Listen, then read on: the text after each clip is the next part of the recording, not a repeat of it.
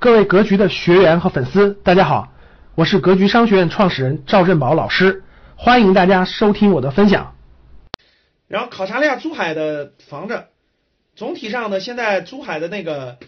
因为珠海它大家知道是一个大湾区，第一是大湾区，为啥去考察了一下？因为那个我们有几个学员是呃新疆过来的，他们想在珠海就是有一些离开呃要养老嘛。新疆不是冷吗？冬天冷吗？他们想到大湾区 买房子，所以我们也去看了看。嗯，市区呢，其实珠海的房价并不贵，市区大概就是平均两万多，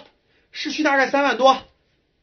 新区什么金湾区呀、斗门区呀，就大概那个新区就靠近海边、靠近机场那边，大概两万左右，两万左右。往上点，往上点，斗门点，离海远一点，便宜点，一万，最便宜的一万四五。贵点的一万六七，靠海边近点的两万左右，精装修两万一二到两万四五，精装修，然后位置各方面其实都还不错，新区。你说那个珠海，你像这种，呃，新区不限购，就金湾区不限购，市区限购，就是你得办个人才证，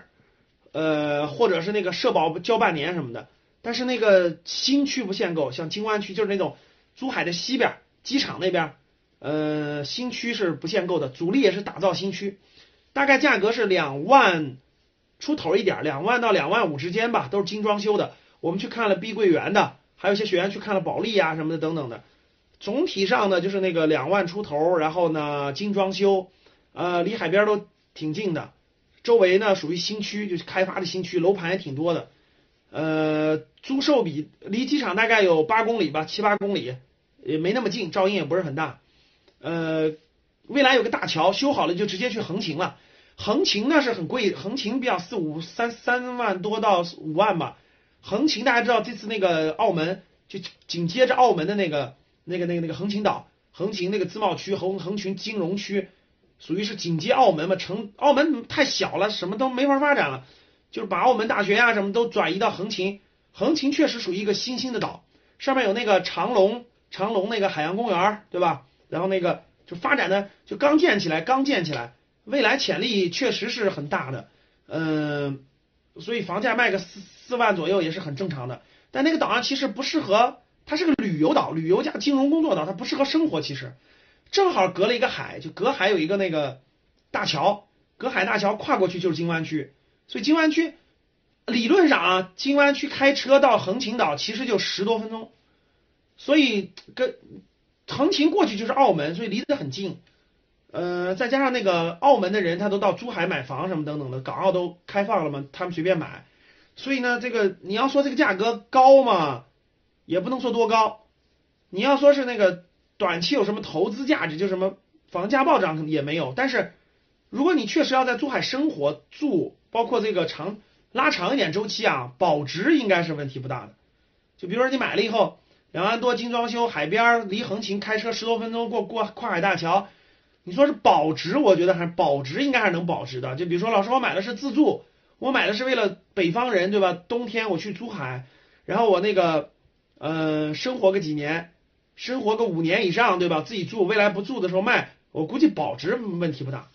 升短期升值也没有那么理想化，但是下跌的空间不大